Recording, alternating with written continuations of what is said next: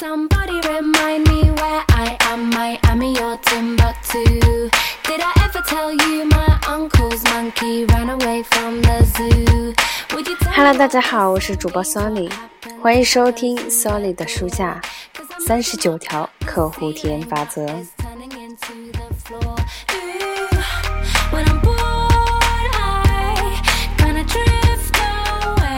今天我们继续来学习第二十三条法则：遇见顾客的需求。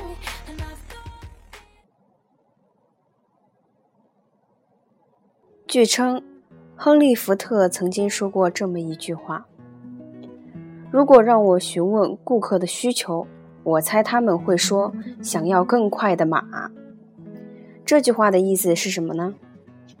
在具体的商品还没有发明出来之前，有时候连顾客本人也不知道自己的需求到底是什么。而亨利先生就是以汽车来颠覆了消费者的观念。许多伟大的企业家和发明家都非常赞同这种观点，比如史蒂夫·乔布斯就曾驳回焦点小组的观点。因为他觉得，在苹果公司把产品展示给消费者之前，消费者不会清楚自己到底需要什么样的产品。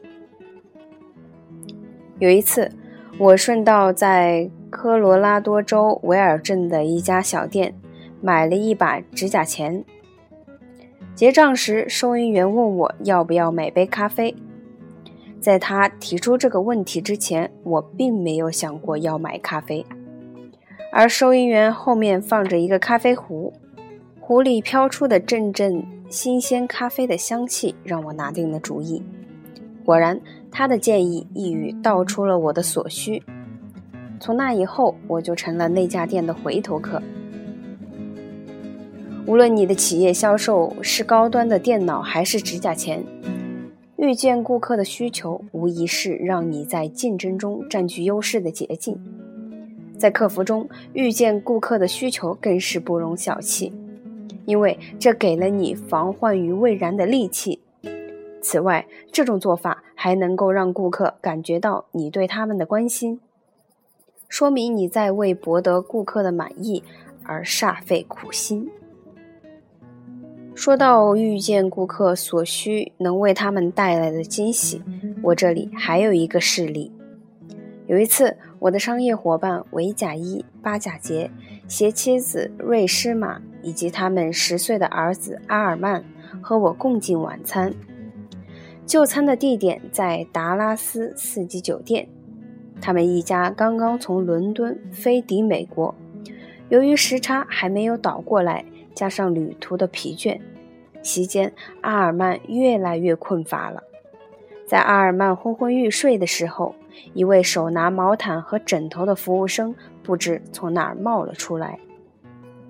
我们还没有来得及开口说话，服务生就把两把椅子并在了一起，为阿尔曼搭了一张正好能够给他躺下的床。这位服务生可真是贴心呐、他把阿尔曼的倦容看在眼里。于是推测到后者可能要在父母吃完晚餐前躺下来休息一会儿，而且这家酒店也早就预料到这种状况的发生，提前准备好了备用的枕头和毛毯。想要磨练遇见顾客所需的能力，你可以观察、聆听顾客与你的同事或员工之间的交流。看看他们的交流中出现了什么问题，或者差点出现了什么问题，然后问问自己该如何防范类似的问题。留意顾客表现出不耐烦或者心烦意乱情绪的蛛丝马迹，思考一下，你该如何避免这些情况出现，以及你的同事应该如何更好的面对顾客的这些消极情绪。我建议大家每年都应该和你的团队进行几次座谈，围绕顾客在未来需要的产品或服务进行一次头脑风暴。一有灵感，团队成员就可以把自己的想法自由地说出来，由其他成员记录在活页纸或者白板上。欢迎每个人大胆地提出想法，不做任何判断、批评或者评估，不加选择地去实施这些点子。或许不大可行，但即便如此，大家仍应该把每个想法都表达出来，然后将这些想法悉数记录在案，定期查看这些文件。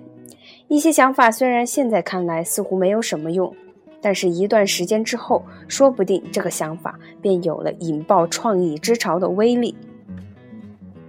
请记住，预见顾客需求是门永无止境的学问。顾客们的记忆力有限，随着环境、科技以及社会压力的改变，他们的需求也在不断的变化。